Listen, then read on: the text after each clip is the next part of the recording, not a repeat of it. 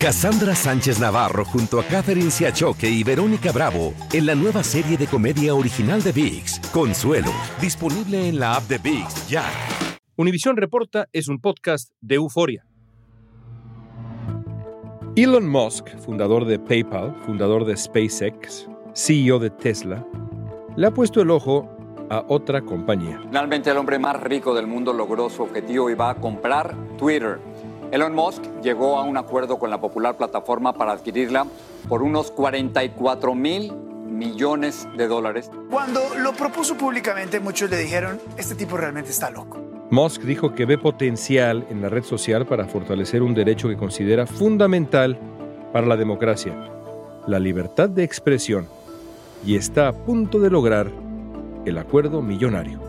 El multimillonario dijo este lunes, espero que incluso mis peores críticos se queden en Twitter, porque eso es lo que significa la libertad de expresión. Pero muchas voces temen que haya otras intenciones detrás del negocio de Elon Musk y Twitter.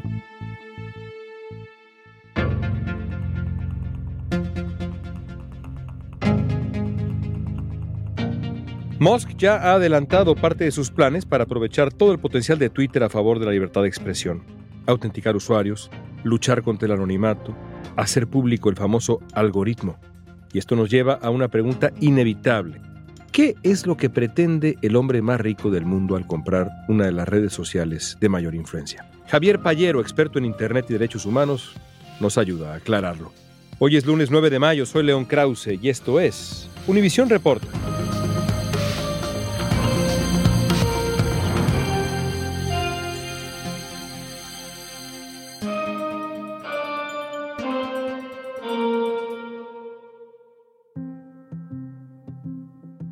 Mi nombre es Javier Paliero, soy el director de políticas públicas y programas internacionales de la ONG Access Now, que es una ONG que defiende derechos humanos en Internet y vivo en Argentina. Voy a empezar con una pregunta, Javier, que nos hemos planteado desde hace un buen tiempo todos los miembros del pequeño, pero muy dedicado equipo de Univision Reporta. ¿Qué quiere Elon Musk? Bueno, me encantaría poderte responder esa pregunta, pero pocos saben exactamente qué es lo que quiere. Twitter es una plataforma que no es famosa por ser no la más grande en cuanto a adopción de usuarios, tiene cierta capacidad de influir en la opinión pública porque las opiniones de los líderes, por ejemplo, políticos, o algunos líderes de opinión que se expresan a través de Twitter tienen repercusión en los medios tradicionales, por ejemplo. Pero no es un gran negocio Twitter, de hecho es una plataforma que apenas hace el dinero necesario para mantener sus operaciones y algo más. No es una gran eh, factoría de anuncios en línea y cosas así como pueden ser Meta con sus productos como Facebook e Instagram o Google, ¿no? que también hacen el tema de la publicidad en línea. Entonces, por el lado económico no se le ve demasiado el sentido, así que estamos a la expectativa de ver qué sucede. Sabemos que Elon Musk está muy preocupado por el tema de la libertad de expresión y qué es lo que se puede decir y no en, en línea y me parece que por ese lado viene, por ver qué es lo que él podría llegar a hacer con una plataforma social. Y por supuesto el tema del negocio podría llegar a cambiar si él hace cambios grandes en la plataforma, por ejemplo, cobrar por algunas funciones premium o cambiar el modelo de negocio enteramente, no sé, está por verse eso todavía. Si recordamos que Mark Zuckerberg compró Instagram por mil millones de dólares y que por WhatsApp pagó 16 mil millones, son cifras que no se comparan con los 44 mil millones de dólares que Musk está desembolsando por Twitter. Al concretarse la compra, Twitter saldría de la Bolsa de Nueva York, no cotizaría más y pasaría a ser una empresa privada. Esto le daría más libertad para lograr su objetivo de hacerla una red más incluyente, pero varios expertos coinciden en que sus prácticas corporativas podrían ser, al final, irresponsables y peor todavía, menos transparentes. Él ha compartido tres prioridades. Dice que tiene tres prioridades para empezar. Autenticar a los usuarios, luchar contra los bots, como el fenómeno, tratar de erradicarlos, y hacer público el algoritmo de moderación. Vamos uno por uno. ¿A qué se refiere con eso de autenticar usuarios? Bueno, creo que él se refiere a Un comentario que se ha hecho varias veces y hay investigaciones que se han hecho también por parte de investigadores independientes sobre el funcionamiento de Twitter, que indican que hay una gran cantidad porcentual de cuentas automatizadas en Twitter. Estos son los famosos bots o cuentas falsas, que se usan, por ejemplo, para inflar tendencias. Entonces, hay redes de estas cuentas falsas, o digamos no auténticas, porque no son de personas reales, que se dedican justamente a darle muchos retweets o muchos me gusta a algunos tweets de ciertas personas. Muchas veces esto se hace un servicio pagado, lo hacen agencias de marketing, para justamente instalar una tendencia y de así manipular de alguna manera el discurso público, no dándole un halo de relevancia y de eco a algunas cosas que por ahí no las tienen tanto naturalmente. Entonces se dedican como a inflar tendencias.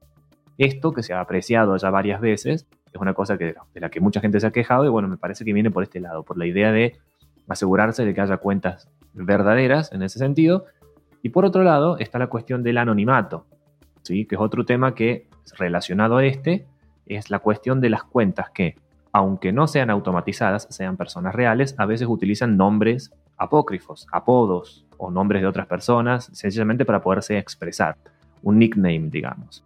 Entonces ahí es donde se nos paran un poco las antenas a los defensores de la libertad de expresión, porque a veces el anonimato es muy necesario para poder, por ejemplo, denunciar ilegalidades, para poder expresarse políticamente en contextos de opresión. Piensen en cómo se usa Twitter en algunos países del mundo, en donde puede, para opinar sobre algún tema relativo al gobierno o de algún tema religioso, etc. Lo primero de identificar o autenticar los bots puede ser beneficioso. De esto otro, bueno, puede generar un problema. La idea entonces es que detrás de cada cuenta haya un ser humano y Twitter pueda verificar que así es. Esa sería la idea principal. Después está el salto siguiente que habíamos mencionado de, que, de verificar que ese ser humano dé su identidad real. Eso ya es otro salto más que sería por ahí más peligroso, como por las razones que acabo de, de decir. Las redes sociales pueden tener un papel muy importante en conflictos políticos y sociales, como está pasando justo ahora en Ucrania con la guerra rusa. Cuando comenzó la invasión, el organismo ruso que regula las comunicaciones bloqueó Facebook y Twitter como respuesta a que la Unión Europea había bloqueado a los medios rusos. Esta medida limitó una forma clave de protestar y de hacer llamamientos como los del presidente ucraniano Zelensky al pueblo ruso para que no apoyara la invasión.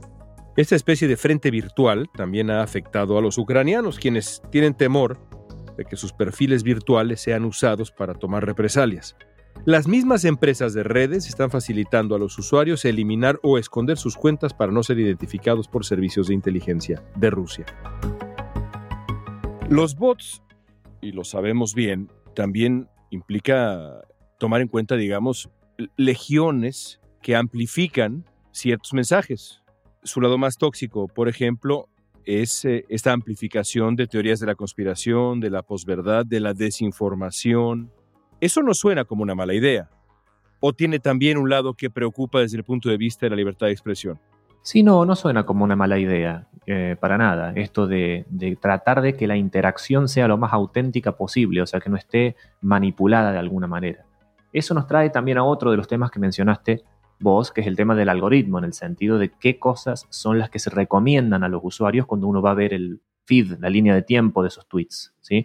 Uno no ve todo lo que ponen todas las personas que uno sigue en orden cronológico necesariamente.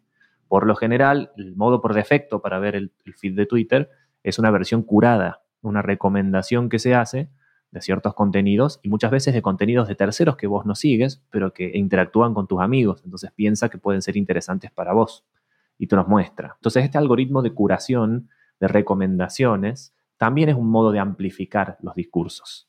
Y esta es la pregunta que muchas veces nos hacemos. ¿Qué modos de amplificación son aceptables y bajo qué criterios? ¿Sí? ¿Quién los decide? ¿Cuándo? ¿De qué manera? Y así por el estilo.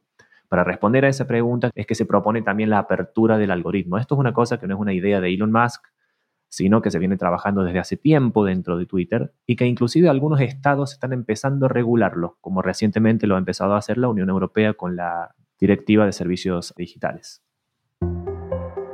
La Ley de Servicios Digitales de la Unión Europea contempla nuevas normas que obligarán a las grandes empresas de tecnología como Facebook, YouTube, Twitter a evaluar y borrar contenido dañino e ilegal como la apología del odio o la difusión de desinformación. También exigirá a las empresas someterse a auditorías independientes y a dar información sobre sus algoritmos a los organismos reguladores. En Estados Unidos, la sección 230 de la Ley de Decencia en las Comunicaciones protege a las empresas tecnológicas de demandas por lo que publican sus usuarios, es decir, no son responsables de comentarios de difamación o discursos de odio, sino los autores de esos contenidos. La Casa Blanca ha manifestado su interés que se regule esta disposición para que las compañías rindan cuentas por los daños que causan, pero no se ha concretado una reforma. Es decir, si se hace público el algoritmo de moderación, teóricamente podríamos saber cómo es que Twitter recomienda, cómo es que Twitter modera contenido. De nuevo, buscando un lado oscuro a esta idea que también tiene evidentemente algo positivo. Si haces público el algoritmo, ¿eso no implica también que crece el riesgo de abuso de dicho algoritmo? Exacto, porque estás mostrando cómo funciona a aquellas personas que están tratando de engañar al sistema, como se suele decir. En inglés, game the system, ¿no? Tratando siempre de tratar de encontrar cómo es que la regla está dada y cómo se aplica para encontrarle la trampa. Hablabas recién de la desinformación.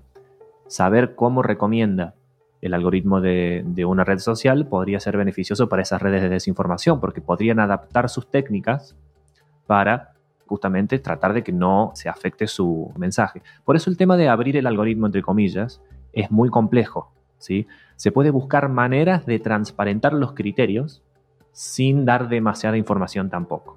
Por ejemplo, se puede hacer dándoselo a un ente regulador, se puede hacer, por ejemplo, transparentando algunos de los criterios, pero no todos los criterios ni las implementaciones que se hacen y así por el estilo.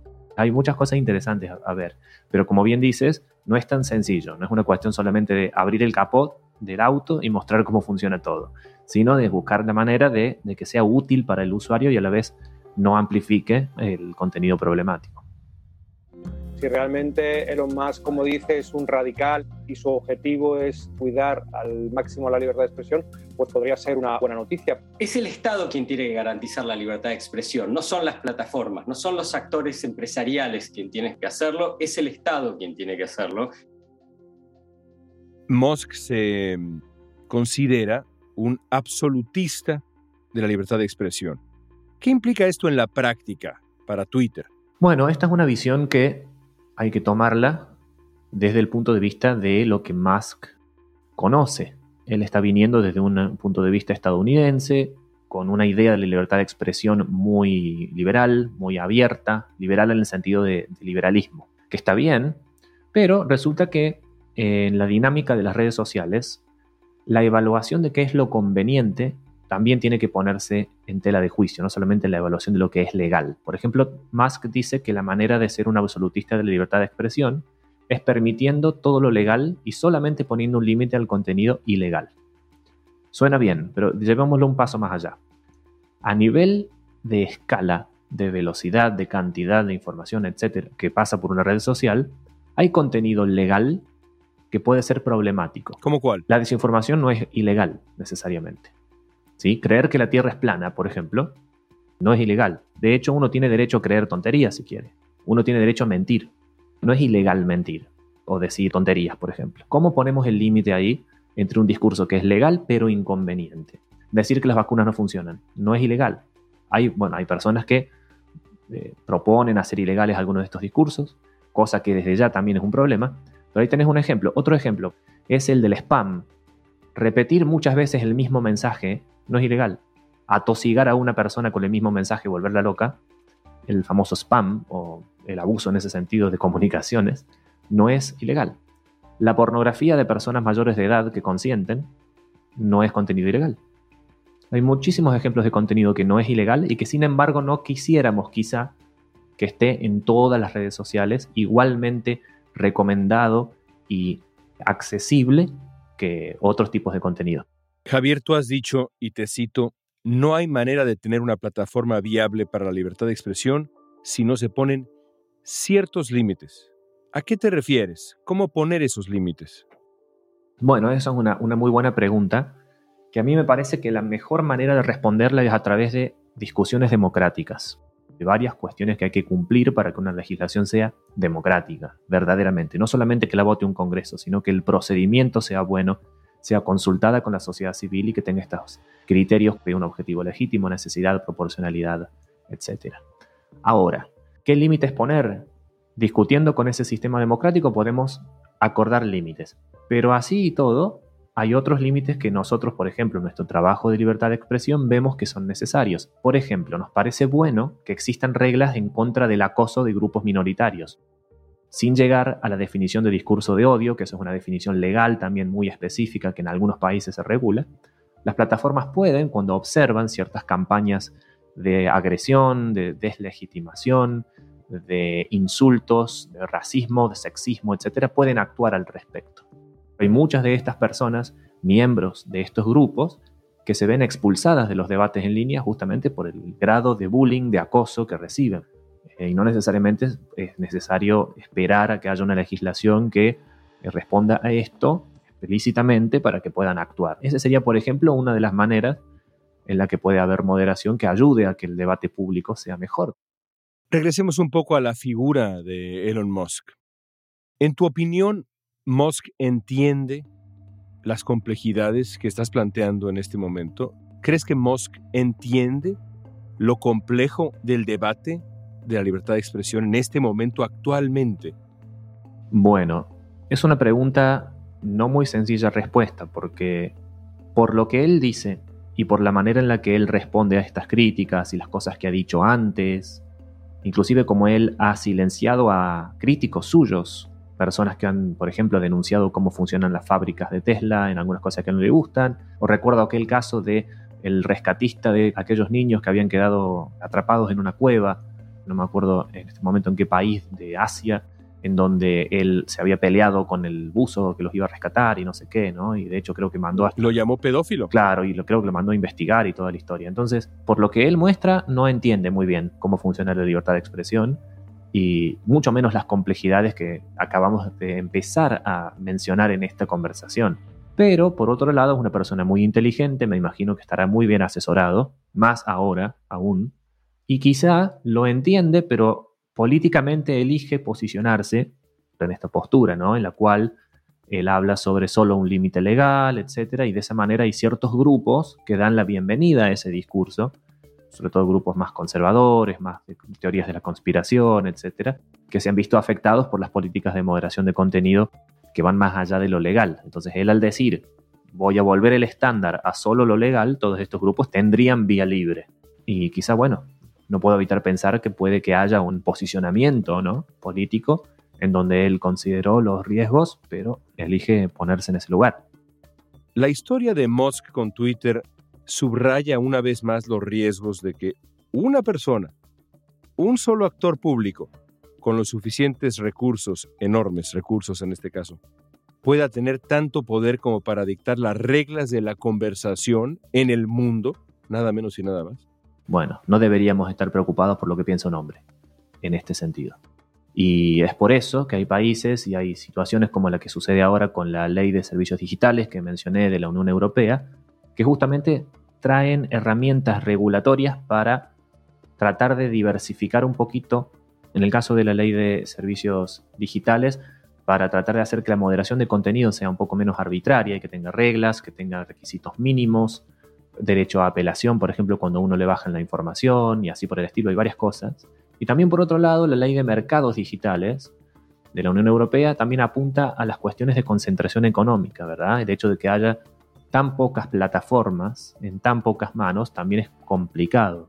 Entonces es como con los medios de comunicación. Se ha hablado mucho en América Latina durante muchos años sobre la concentración económica de los medios de prensa en distintos países de América Latina. Bueno, fíjense que el debate es parecido, ¿verdad? Demasiado poder en herramientas vitales para la conversación pública y por lo tanto para la democracia.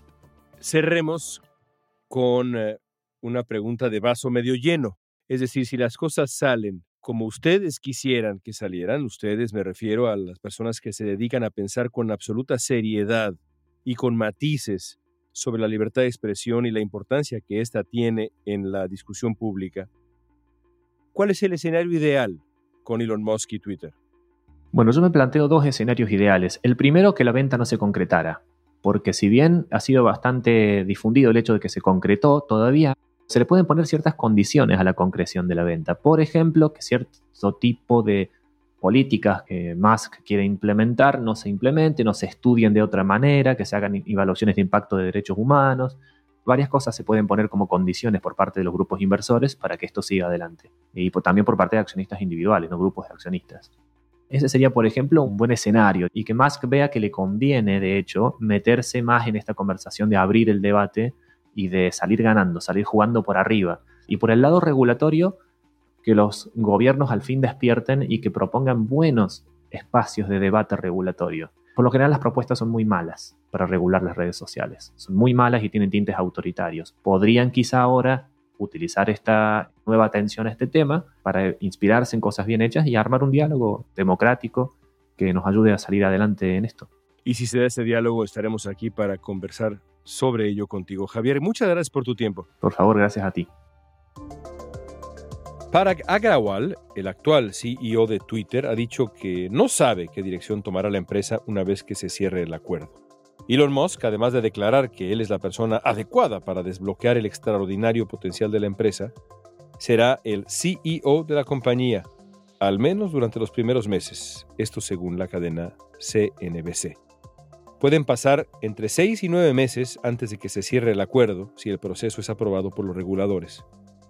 Entonces Twitter tendrá finalmente un nuevo dueño. Y ahí sabremos con más claridad cuáles son las intenciones y cómo jugará las cartas que tiene en la mano Elon Musk.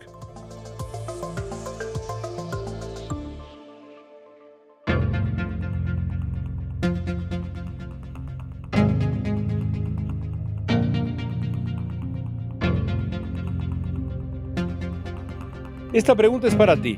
A final de cuentas, ¿Elon Musk hará de Twitter una red social más libre? Usa la etiqueta Univision Reporta en redes sociales y danos tu opinión en Facebook, Instagram, Twitter o TikTok. Si te gustó este episodio, síguenos y compártelo con otros. En la producción ejecutiva, Olivia Liendo. Producción general, Isaac Martínez. Producción de contenidos, Mili Supan. Asistencia de producción, Isabela Vítola y Débora Montaner. Música original de Carlos Jorge García, Luis Daniel González y Jorge González. Soy León Krause. Gracias por escuchar Univisión Reporta.